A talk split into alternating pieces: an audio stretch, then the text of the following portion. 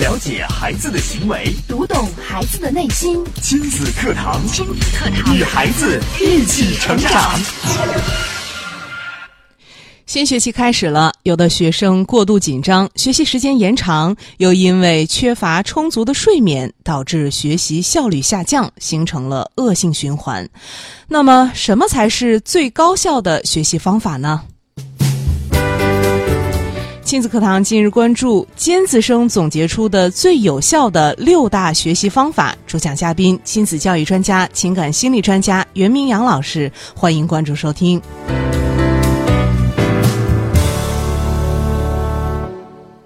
我是主持人潇潇，我们有请今天的嘉宾袁明阳老师。明阳老师好，嗯，小小好，听众朋友大家好。嗯，今天呢，明阳老师要跟我们来说一说最有效的几种学习方法。是我们继续关于我们学习的这个话题啊，跟大家展开来。好，呃，熟悉我们节目的朋友都知道啊，最近我推出了一个课程，叫做《十节课五大能力让孩子爱上学习、爱上写作业》。通过这样的一个课程，大家知道这个课程的核心啊，其实就是要给大家提供五大能力的支持。对，这五大能力分别是哪五大能力呢？大家可以跟着我们一起来回忆一下，嗯，分别是我们之前讲到过的家族力，还有我们今天正要跟大家来讲的学习力，还包括了自控力、专注力和内驱力。关于学习力啊，在前几期的节目当中，我跟大家来主要分享的是关于记忆力方面的话题。是的，那今天呢，除了记忆力，我要跟大家就学习力的其他的一些方法和层面啊，跟大家做深入的探讨。嗯，因为要想这个学习成绩好、学习效率高，那除了记忆力，其实还有一些能力是我们需要去掌握的。没错儿，那在这儿还是要邀请大家进行卷入式的学习，因为听我们的节目同样也是一种学习。那通过科学家的研究发现，这个学习是有一定的方法的，纯粹的是去听或者是去看书，他所能接收到的或者所能学到的信息啊，只占全部信息的百分之二十到四十。哦，那这个比率并不是很高啊。我们对平时上课，我们听老师讲课，我们听，我们看黑板。你说这样的话，只能掌握百分之二十到百分之四十。所以我们还是邀请大家，首先要学会卷入式的学习。什么叫卷入式的学习呢？就是不要只是当一个旁观者、旁听者，哦，而是真正的跟着老师的思路一起走。那大家参与到这个我们的学习社群当中之后啊，大家就更有参与感，对，跟着大家这个共同来学习呢，这个学习的效果相应就会更好。是。那我们呃跟着明阳老师来学习这有效的六大学习方法，呃，提高我们的学习能力，也需要卷入式的学习。所以我们首先也邀请大家加入到我们的这个学习的微信群当中啊，先关注微信公众号“亲子百科”，千百的百，课堂的课，然后回复“学习”，您就可以收到二维码，扫码加群了。是的，那接下来的时间呢，我们就给大家来具体的来讲一讲这六大学习方法分别是什么。嗯，我们经常说这个学习方法非常多，就像之前我跟潇潇讲过，这个我们上节目的时候讲到这个如何去记忆啊，那我们去随便的百度一下关于记忆方法，对我记得上一次是搜到了有成百上千万条关于提升记忆力的是这个相关的内。内容。嗯，那记忆力其实还只是学习能力其中的一环。那如果今天说如何提高学习成绩，大家去搜索的话，那我相信这个结果呀，一定不比这个记忆力少。那我们如何在这么多的学习方法当中，这个找到真正有效的、真正对我们有帮助的学习方法？我觉得光这个甄别过程，可能就会让大家觉得非常的头疼。对我们想要提高学习成绩，我们去搜索一下“提高学习成绩”这六个字，我们可以看到大概有两千多万条结果。是，那大家就会问了，这个学习方法这么多，嗯，好像听起来都挺有道理的，对，嗯那我们该如何去选择呢？我们是找名师，还是找学术上更有成就的？这个是去找国外的专家，嗯还是找咱们国内顶级的这个学者？谁说的才管用呢？对呀、找这些专家学者都不是难事儿啊。我们随便一搜，随便一看，甚至他自己就会弹出来，什么名师帮扶一对一啊，精英老师辅导啊，嗯，呃，满分学霸的选择呀，还有一些这个呃提高孩子学习成绩，父母一定要看一看啊，这种对，机构啊网站也很多。这在网上很容易找到，对哪怕去新华书店，嗯这个也挺多书的。整个一层都是这样的书籍，我想光是去把这些所有的方法去看一遍、学一遍、了解一遍，可能就已经要耗费我们很多的精力了。是的，那我们哪还有时间去真正的投入到学习当中呢？那在这儿呢，我给大家一个新的思路，新的思路是个什么思路呢？就是到底什么方法才有效？那我们给我们应该找什么思路呢？就是要去看一看，到底哪个方法更有效。嗯，所以以它应该就是真正有用的方法，最有效的方法。嗯，我们就是从结果来反推。哦，倒推法，对，那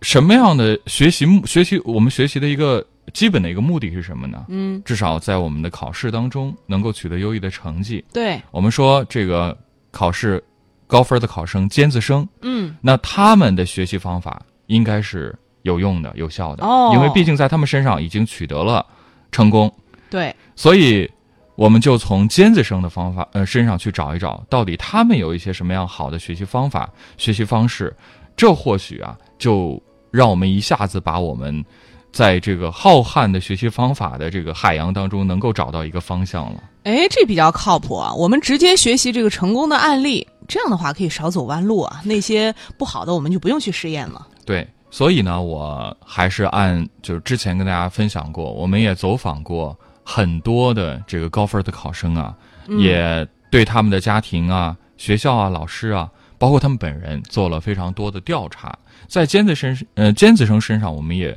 确实发现呀、他们是有一些自己独到的学习方法，虽然独到，但这中间也是有一些共性可以跟大家来分享的。对我们说，这个学霸有很多，每个人都有每个人的自己独特的方法，但是在他们的这些方法当中，我们是可以寻找到一些规律，或者寻找到一些共性的。对，可能这些方法听起来好像特别的朴实，但如果真正的我们能把它运用到我们的生活当中、学习当中，运用到我们自己孩子，就是包括我们去指导孩子学习当中，我觉得他只要能够坚持去落实到实处，一定会收到相应的良好的效果。我们长话啊、短说呀，马上来跟大家讲一讲，从尖子生身上我们总结出来的这六大学习方法到底是什么？嗯，首先第一点呢，就是要制定合理的学习计划。计划这是首先要完成的。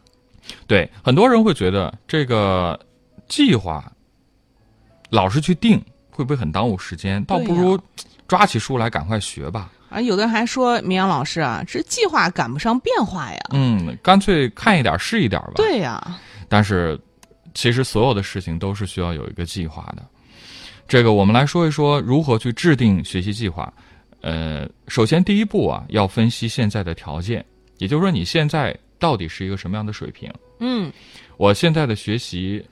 大概是个什么状况？我想要达成什么样的目标？对那我已经学会了什么？对，我们就是先理清一下现状。有的人说，行，我定一个小目标，我先考上清华。我看见那个尖子生现在看的是什么书，咦我也赶快买一本儿。对我下学期要考全班第一。这其实都是不切实际的一些计划。对，所以第一步要根据具体的条件来分析一下。第二呢，就是来确定目标了。那它其实也包含主客观两个方面，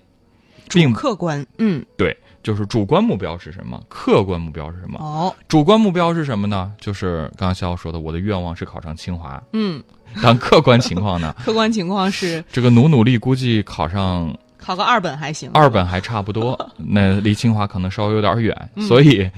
不妨我们也把这两个目标呢做一个折中。对，然后定一个更加合理的、更加有这个实现实意义的目标。对，我们就定一个我们努力还能实现的目标。对、嗯我们可能觉得考清华这有点遥不可及，对，目前能考个二本，那我们能不能定个一本的志向？嗯，努努力，我觉得还是有希望的。对，而且在你执行的时候，不会觉得哎呀，好像太难了，我彻底放弃吧。对，第三步就是要用这个选用措施了，嗯，就是我们要制定一个具体的方法来达成目标。哦这一点很关键。，对，包括作息时间的调整，嗯各学科之间该如何搭配调调换。嗯嗯，另外我们如何安排这个相应的一些文体的活动。嗯，第四步啊，也是最后一个步骤，就是安排步骤。它要求符合认知的一般规律和这个呃循序渐进的原则，哦，就是大家不要觉呃，就就是换句话说呢，大家要明白一句话，就是胖子不是一口吃成的，对，这个到罗马也要一步一步的走，嗯我们不能够好高骛远，嗯，它需要有一个分阶段的一个实施的步骤。对，我们给它制定出来之后，可能做起来就更有动力，更有方向感。嗯，这也是我们提到的这个，我们要做到有序，一步一步来。对，这是制定学习计划的一般步骤。那接下来要提到的是什么呢？要这个在制定计划的时候要遵循一些原则。首先哦，比如说确定目标的时候啊，我们要有明确的目标。目标呢，我们说它就是一个方向，嗯，它是迈向更高层次的基础。另外呢，我们要照顾到我们的人体的正常的生物钟的作息，嗯，你不能老是挑灯夜战、废寝忘食。对，你这样的话，身体根本就支持不了。这样的话不现实了。另外，难易要适度，哦，嗯不不不能太容易。你觉得好轻松啊，其实该学的都没学。太难的话，打击了积极性，也学不下去。嗯，根据自身情况选择这个难易程度适中的。对，这是在制定计划的时候要遵循的一些原则。第二个方法就是关于预习了。预习，对，预习的时候呢，首先要认真的去读书。我们都知道，这个嗯是呃上学我们最基本的一个素材就是教材了。嗯，先把教材粗读一遍，领会其中的大意，然后呢再反复的细读。细读的时候呢，可以拿着彩笔在课本上画出重点、难点和疑难的问题。嗯，另外呢，要认真的思考。预习时呢，要运用已经有的知识和经验，包括有关参考材料来进行思考。先多问几个为什么，再弄清旧知识的内在联系和新内容的每一个概念、定律、公式。如果你已经有了一个体会的话，也可以适当的在这个书上做一个批注。哦，这就是这个预习，看来也有一些步骤和方法的。对，另外预习的时候，预习是一个人的事儿吗？很多人会觉得，哎呀，预习不就是随便翻翻看看嘛，嗯看看好像也不会，不会就算了，等着上课吧，也不这样吗？也不是。这个时候，我又用到了我刚刚提到的卷入式的学习哦。预习绝对不是一个人的事儿。这个时候呢，在你预习的时候，可能即使已经运用到了之前的旧知识，做了一些参考材料的这个补充，你发现好像还是有点难。那怎么办呢？你可以和同学进行讨论，哦，然后必要的时候可以向老师和其他人请教，这样的话呢，就可以让你的这个相关的问题在课前就已经有一个初步的解决的方法。嗯，这样的话，课上老师在讲解的时候，如果遇到新的问题，你可以集中精力来解决新的问题。对，不至于攒了一堆的问题，到老师讲的时候，你好像什么都没掌握，什么都不会，容易造成混乱。对，另外呢，还要适当的做一些习题和进行一些实际的操作，嗯，此外呢，要认真的做好笔记。呃，写预习笔记是预习的一个重要的环节，一定要引起重视。此外呢，我要跟大家讲一下，预习的时候也要注意一下几方面的内容。很多人说，老师刚刚听了你说这个预习的方法，那预习是不是相当于已经把我所有的要学的东西全部学完了？当然不是，不，我在这儿要求大家，并不是要全面的展开，但是呢，预习是需要时间的。呃，我们可以呢，先从这个基础的一些学科里，比如说这个我们说，呃，孩子在小学阶段是养成学习习惯的时时候，我们可以先选先选一些基啊础的学科，比如说语文啊、数学呀、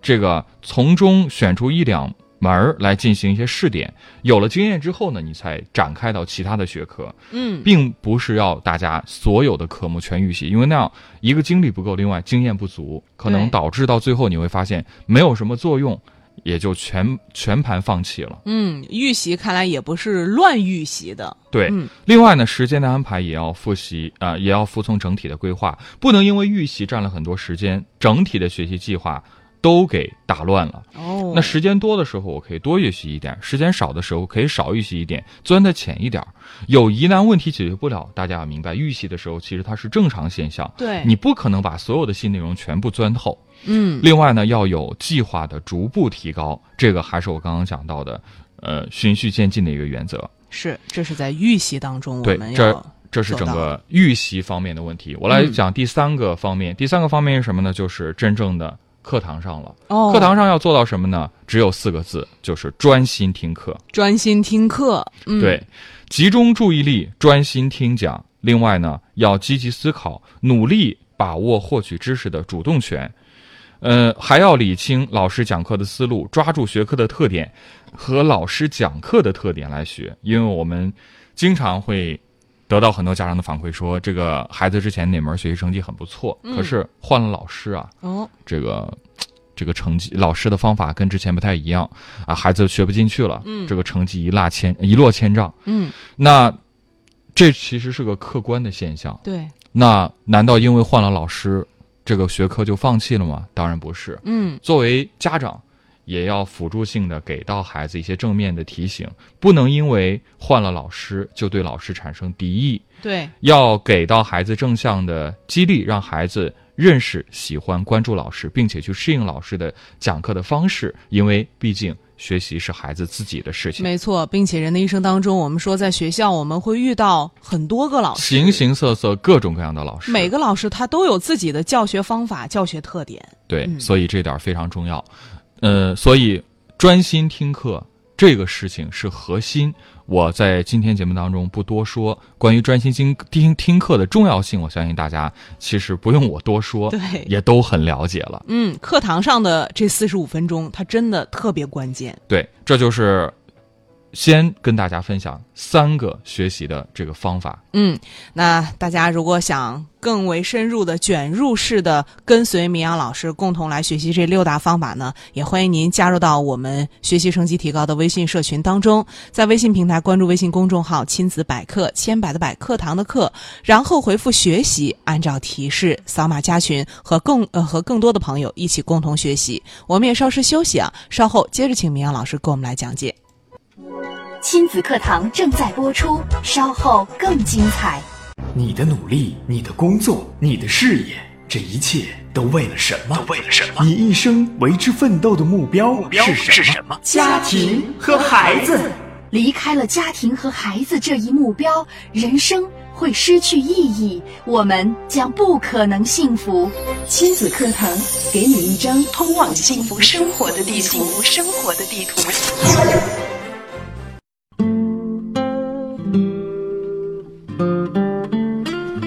欢迎大家继续关注亲子课堂节目。那今天我们请到了亲子教育专家、情感心理专家袁明阳老师啊，跟我们说一说最有效的六大学习方法。当然呢，这些方法呢也是我们走访调查了很多学霸呀、尖子生啊所总结出来的行之有效的方法。是刚刚分别讲了三个这个学习方法，这其实也是一个学习的过程啊，包括这个如何制定计划，对，如何做好预习，在课堂上要专心听讲。那接下来我们接着来讲，这个同样是按照时间顺序。那我们说课堂上结束之后啊，就要进入这个课后了。课后作业是非常关键的。呃，这个方法呢是除了完成老师布置的作业之外，呃，我们不是要求家长给孩子去留作业，而是要让孩子自己能给自己留一些作业。哦，具体怎么讲呢？这个，呃，很多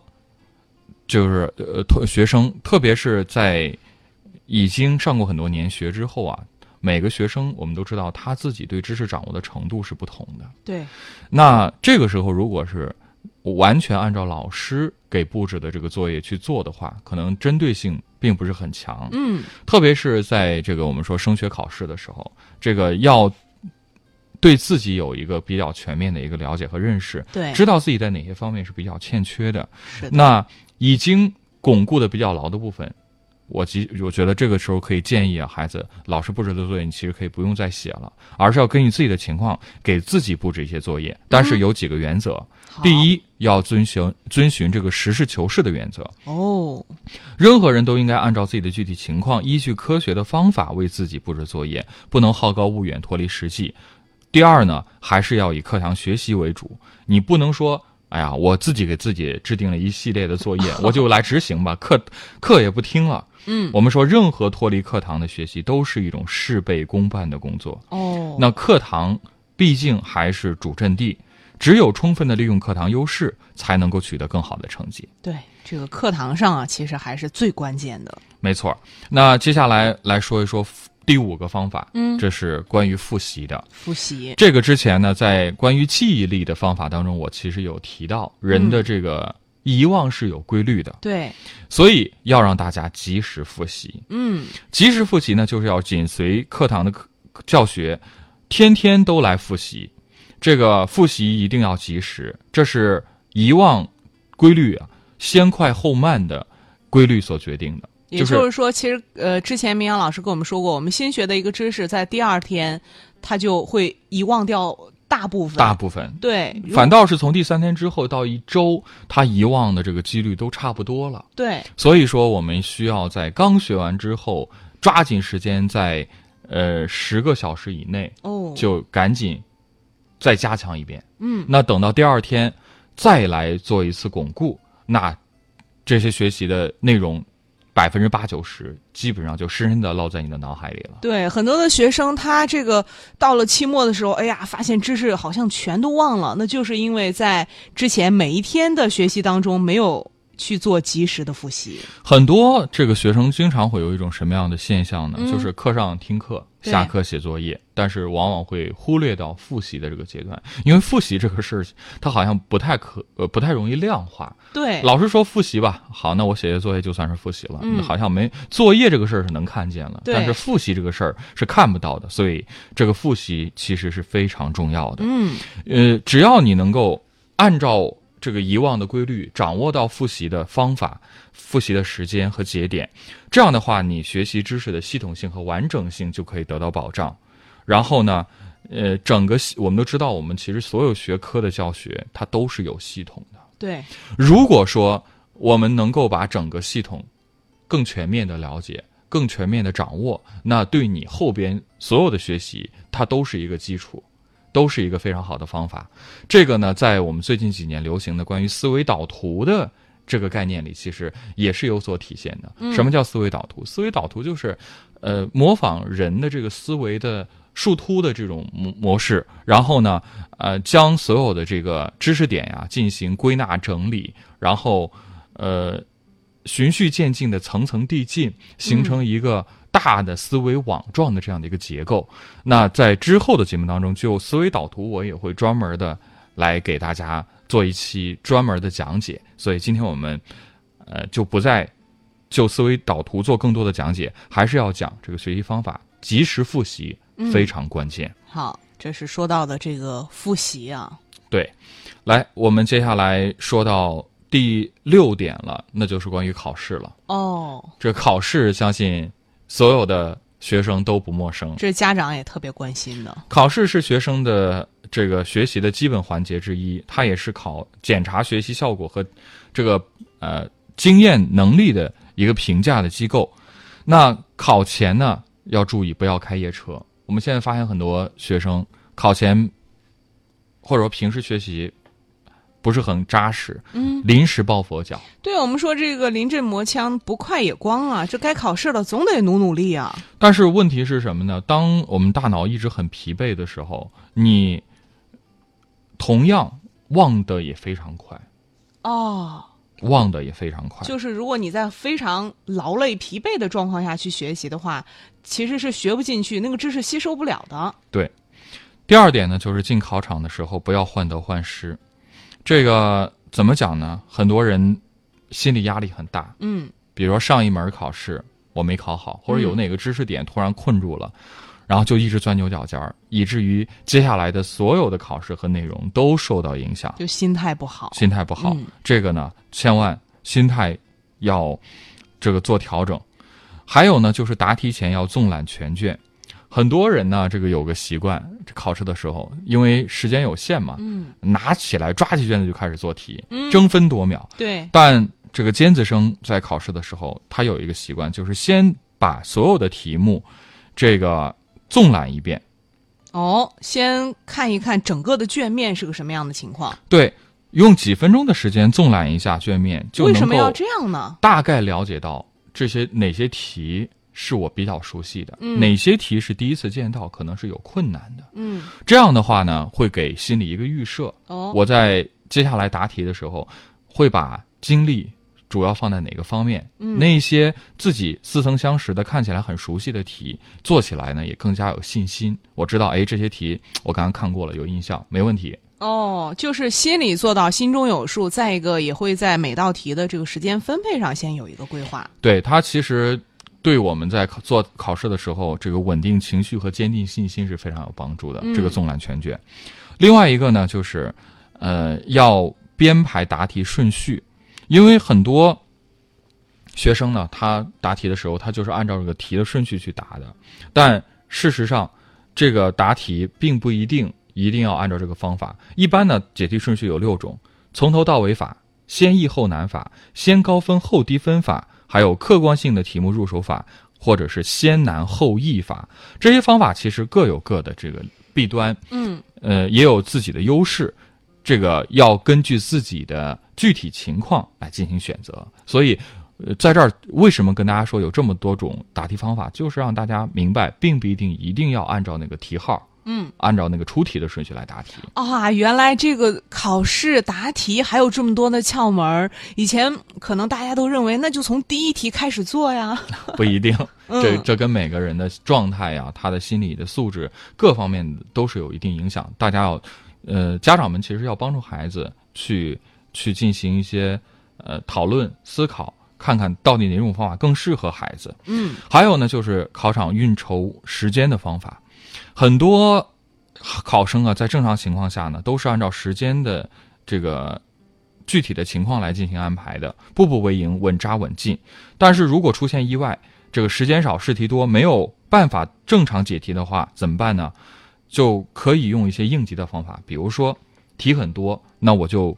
把一些题不做很详细的一些解答，嗯，呃，这样的话呢，我保证每一道题我都能够照顾到对，都能够拿到分儿。嗯，呃，因因为一道题不管你答的再完整，它一定很难拿到满分，一定会有你遗漏掉的部分。就是把关键的得分点答上就行了。，对，嗯但有的题可能你只答了一半儿，但是哎，你说不定就拿到了一半儿的分数，因为对它是关键点，你已经答上来了。那这个时候我们是不是也，如果时间不太够的话，我们就抓住这个呃分值高的这个题对先答。，对，这也是嗯刚刚我提到的答题方法，嗯这个是需要大家在